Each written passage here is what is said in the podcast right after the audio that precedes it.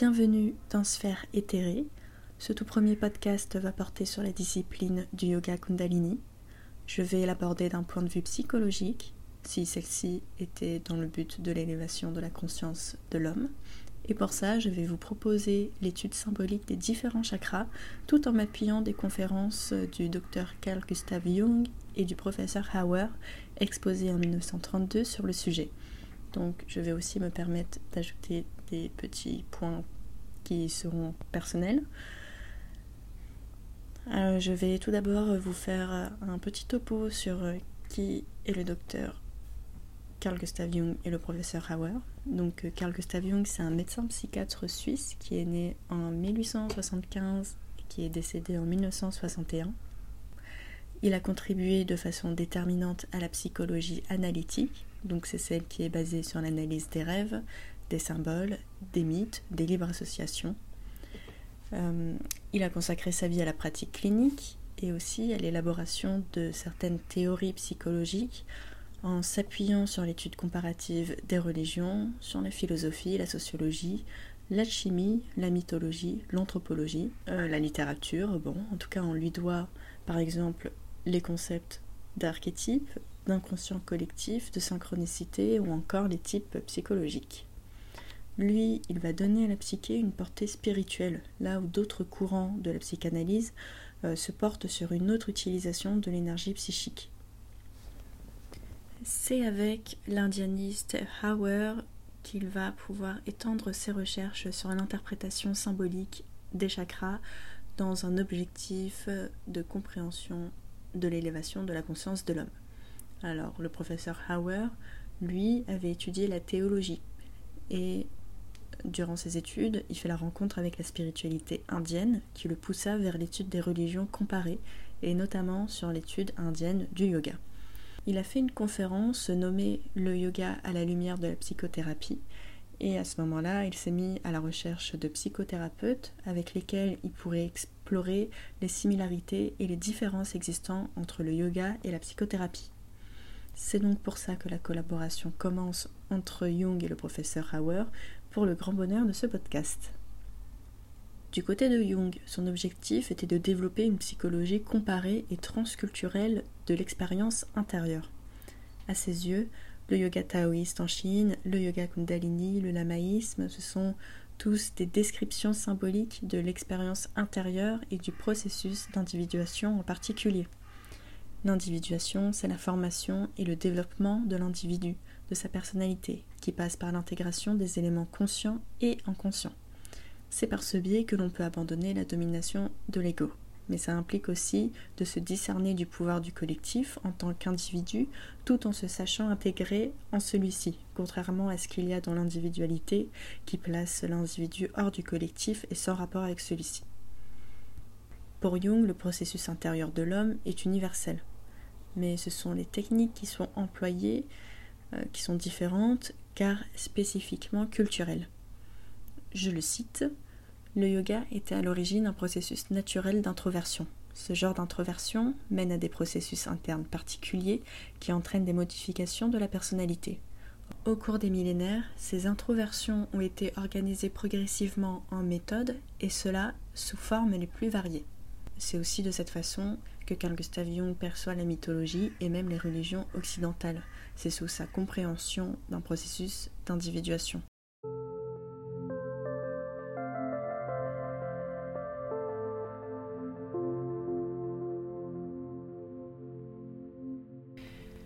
on part en plein dans le sujet. On va adapter la vision du yoga Kundalini sur un plan psychologique, dont l'objectif est d'élever la conscience de l'homme. L'élévation va se dérouler par paliers, et ces paliers correspondent à ce qu'on appelle des chakras. Donc s'il y a une chose à retenir, c'est que là, on va explorer une énorme allégorie de l'élévation de l'homme. Alors je vais définir tout de suite ce qu'est un chakra. Un chakra, c'est à la base un mandala. Un mandala, ça signifie cercle, sphère, environnement. C'est une figure artistique, géométrique, d'une idée ou d'un concept. Donc, en premier lieu a existé le mandala. Et les mandalas ont été repris, modifiés, travaillés par des milliers de têtes il y a des milliers d'années, tout au long de l'histoire. ils se sont penchés sur une même idée et un même concept à retranscrire. Et vient l'époque où un mandala est largement adopté et compris, où, voilà, où il influence tout un pays et toute une culture, et il va devenir alors ce qu'on appelle le chakra. C'est parce qu'en fait un mandala est, adopté à une grande échelle qui devient un chakra. Ces chakras renferment la représentation symbolique de l'expérience impersonnelle de l'homme. Quand je dis l'expérience impersonnelle de l'homme, euh, c'est parce qu'elle correspond à ce que tout humain peut traverser, à ce qu'il y a de commun à tous les humains.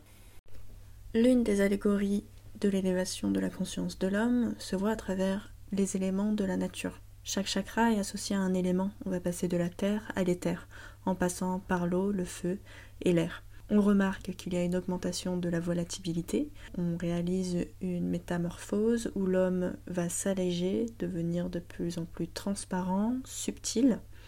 Et on peut réaliser un parallèle avec cette idée de transformation des éléments avec notre philosophie alchimiste médiévale. En fait, le but, c'est de passer de la matière brute et physique en matière subtile et spirituelle.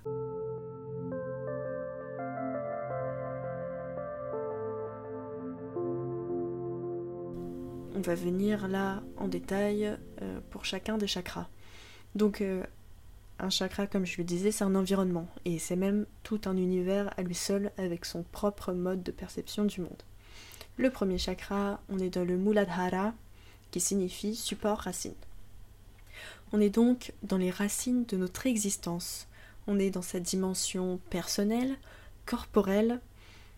Ici, la Kundalini est endormie, et euh, l'expérience euh, mystique de rejoindre euh, une réalité divine se trouve bien loin. Il y a tout un éveil réalisé. Et puisque les hindous situent le monde conscient dans le corps, eh bien, on va pouvoir constater que ce chakra se trouve là où la vie commence, dans le bassin. Alors, à l'inverse, nous, le monde conscient, on va pas le situer dans le corps. Le corps, c'est la limite entre le monde extérieur et le monde intérieur. Mais quoi qu'il en soit, on prend les filtres hindouistes et avec ce chakra, on se trouve dans le ventre de la mère. Le monde du Muladhara est alors un état transitoire, euh, une simple pouponnière dans lequel bah, le fœtus se développe. En fait, c'est une graine dans la matrice, elle est loin d'être une personne individuée. Il y a le poids du collectif qui pèse encore sur lui, là pour le coup la mère, euh, puisque ce fœtus est dépendant de la mère. Et justement, il y a une notion d'unité à celle-ci. Et donc, je suppose que l'individu, dans le Muladhara, est tout aussi attaché à son existence corporelle et matérielle. Euh, et il est tout aussi attaché à ça qu'il est attaché à la mère. Donc, euh, c'est un état d'inconscience totale où euh, la vie est simplement réduite à, un fonctionnement et à une structure corporelle. Et donc aussi réduite aux instincts, en fait. Dans ce chakra, on y voit un éléphant. Je vous conseille donc de prendre effectivement les chakras sous les yeux, mais en tout cas celui-là, je vous le dis, il y a un éléphant à l'intérieur il incarne la puissance porteur. Euh, c'est l'énergie psychique de la libido. En fait, les animaux qui se trouvent dans les chakras représentent tous les facteurs psychiques. Donc, dans le chakra suivant, Sadhisthana, on se retrouve avec le symbole de l'eau. Alors euh, l'eau a un grand symbole, quelles que soient les civilisations, qu'elles soient anciennes ou récentes. Elle est source de vie, permettant la vie éternelle ou bien la purification symbolique du corps et de l'esprit. Dans plusieurs cérémonies, c'est même un rite de passage. On passe d'un stade à un autre, par exemple de la mort initiatique à la renaissance, ou bien de l'enfant à l'âge adulte, euh, de jeune fille à épouse. Donc là, on imagine notre entrée dans, l'eau, on arrive dans ce nouveau palier, ce nouveau chakra, et on va y rencontrer l'éléphant qui s'est transformé en léviathan. Il est devenu imposant et terrible, aussi terrible que le danger qui nous menace sous les eaux. La profondeur des eaux, c'est en parallèle ce qu'il y a au fond de nous, c'est notre obscurité intérieure, c'est notre monde inconscient. Et donc le risque dont nous prévient le Léviathan, slash facteur psychique qu'il représente, bah, c'est qu'il nous dévore. On risque de se noyer par les éléments de l'inconscient si on s'approche de trop près et qu'on cherche à fusionner avec, et que quelque part notre identité reposerait dessus. Je récapitule. Dans le Muladhara, eh bien, l'homme était dépendant de ses impulsions, de ses instincts. Il y avait une grande part d'inconscience et aussi d'habitude, où la raison ne pouvait passer au-dessus.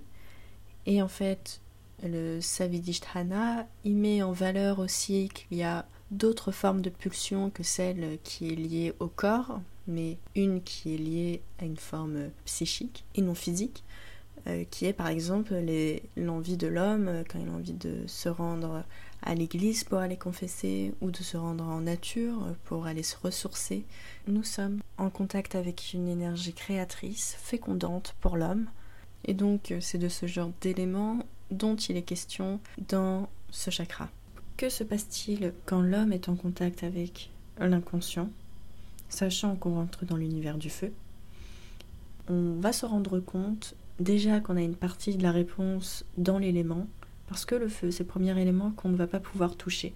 C'est un élément, du coup, qui va nous saisir, mais, mais qui va faire en sorte qu'on reste quand même dans l'abstraction des choses, on n'arrive pas à le toucher du doigt.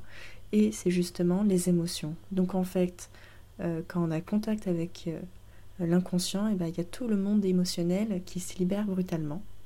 Cette libération émotionnelle, c'est ce qui va faire qu'on va prendre feu, qu'on explose, euh, qu'on a de vieilles émotions qu'on pensait enfouies sous la cendre qui en fait brûlent toujours et ressurgissent, donc on peut se mettre à pleurer pour des choses qui se sont passées il y a des dizaines d'années. Alors nos émotions peuvent nous égarer, nous épuiser et nous consumer totalement. Alors il ne faut pas voir le feu comme un symbole destructeur, mais comme une source d'énergie car euh, c'est grâce à ce contact avec euh, l'inconscient qu'il y a tout ça qui remonte en nous. On peut avoir le feu des passions, on peut brûler de désirs. Euh, on se rend compte en tout cas qu'il y a des puissances qui nous animent et qui sont incontrôlées. Et à cet endroit se trouvent plusieurs éléments qui peuvent nous montrer des manifestations dans le ventre avec notre langage. On a la peur au ventre, on a l'estomac noué, on a les papillons dans le ventre. Il faut savoir qu'à une époque, la conscience était si indistincte que l'homme percevait ce qu'il troublait avec euh, les fonctions intestinales. Et c'est peut-être pour ça que l'hindou a gardé l'idée que le corps était le monde conscient. Le corps communiquait euh, ce qui pouvait se passer, tout comme le fond des émotions. Le bélier, qui se trouve dans le Manipura, c'est l'animal sacré d'Ani, euh, le dieu du feu. C'est son animal sacré, mais c'est aussi son véhicule. C'est un animal qui est sacrificiel, donc il demande un sacrifice pas vraiment coûteux, puisque le plus gros danger était dans le chakra précédent qui était d'être noyé. Ici, on a juste besoin de prendre conscience de nos passions, de notre côté téméraire, et euh, on est passé au-dessus de notre danger. Ce que j'y vois, c'est que euh, les émotions, c'est un support sur lequel on peut s'asseoir, mais nous ne sommes pas le bélier, nous sommes à la limite, à l'image de Annie, le, dieu du feu, on est assis dessus.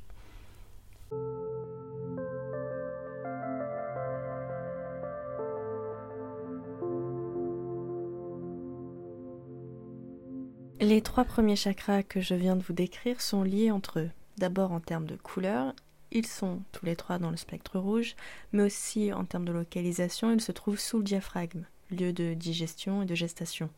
Le diaphragme, c'est une limite dans le corps, puisqu'au-dessus de celui-ci, on va passer euh, par les voies respiratoires et donc par l'élément de l'air.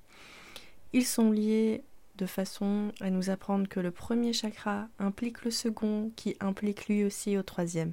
Et ensuite, en passant au-dessus du diaphragme, il n'y aura plus cet effet euh, de cause à effet. Et c'est à nous de faire preuve d'esprit, dont justement les racines de ce mot est dérivée de l'air. Et donc de ne plus se laisser saisir, mais de voir et d'essayer de comprendre ce qu'il y a à saisir. Alors le centre suivant, c'est le cœur, c'est l'anahata. La force imposante de l'éléphant est maintenant gazelle. Bien loin d'être agressive, elle est même fuyante, elle disparaît à grande vitesse. C'est un animal qui est à l'image de son élément, l'air. Alors, auparavant, le feu était encore perçu, alors qu'avec l'air, on est bien dans l'intangible. Et donc la gazelle comme facteur psychique, c'est ce qui est difficile à saisir.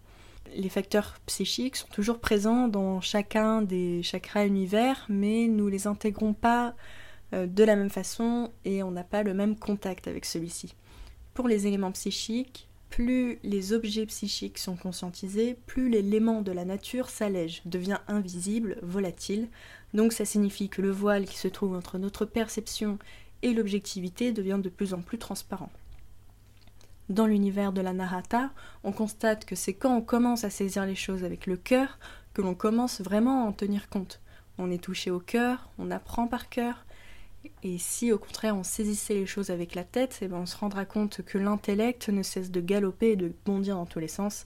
Et donc il faut associer l'intellect au cœur afin de rester aligné et accéder à la dimension suivante. Donc là on se tient au-dessus du diaphragme. Euh, la distance qui est séparée du chakra précédent est énorme. On quitte le spectre du rouge pour justement se rapprocher des couleurs froides et ici on est dans le vert. Alors qu'est-ce qui nous permet de nous élever au-dessus du monde euh, du manipura et des simples émotions. Alors, dans les tribus primitives, dans la période où l'homme se trouvait dans le manipura et souhaitait se rendre dans la narata, ils avaient besoin de procéder à des rituels élaborés. Ça permettait un cadre qui empêchait l'éruption spontanée des éléments psychologiques du manipura. Et en fait, ces rituels, c'était comme euh, donner un cadre. Se donner un cadre euh, à soi-même, ça évitait que quand une personne en face t'a énervé, eh bien, on, le tue violemment parce qu'on est pris de nos émotions. C'était, ça le manipula. Alors, on n'est pas à cette époque justement, et on a euh, la notion d'esprit qui intervient dans ce chakra, et donc on va faire preuve d'esprit, on va faire preuve d'ouverture d'esprit, on se met à penser, on se met à, nous désidentifier de nos émotions, et c'est là que commence la prise de conscience. On se met à raisonner, on se met à juger. Alors, dans le Manipura, comme je disais, on pouvait exploser de colère, nos mots pouvaient dépasser nos pensées jusqu'à devenir blessants. Dans la Narata, on va se demander mais pourquoi je me conduis de cette façon? Mais c'est toujours un tel qui a fait ceci et qui nous met dans cet état-là. Nos émotions, nos pensées sont liées à un fait concret et elles n'existent pas en elles-mêmes. Donc avant d'arriver dans le centre suivant, on peut déjà, dans le cœur, prendre conscience qu'il existe un être dans lequel nous sommes entièrement psychiques et nous-mêmes y sommes compris. Dans le centre suivant, on est dans la gorge, on est dans le Vishuddha.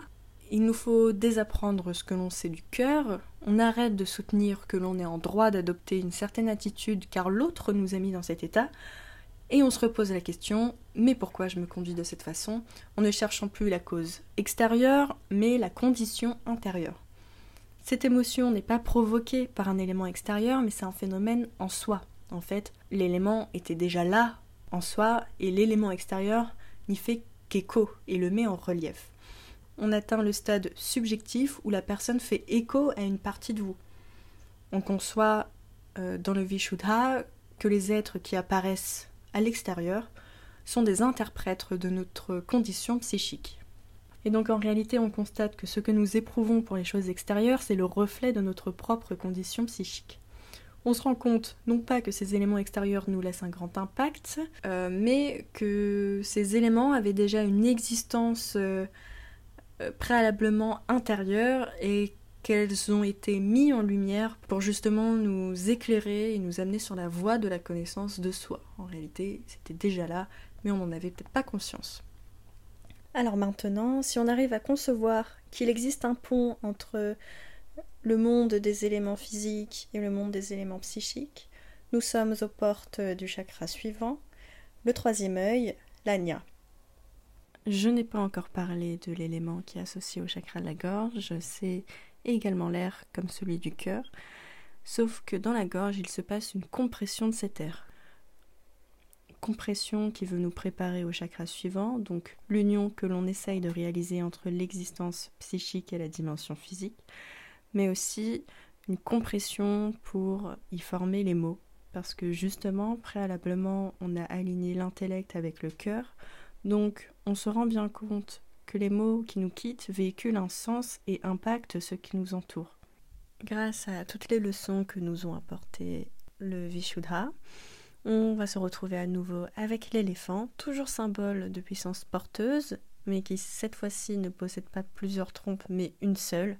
L'énergie est dirigée et non déployée dans tous les sens, et elle est dirigée pour nous porter vers le chakra suivant dans les hautes sphères éthérées.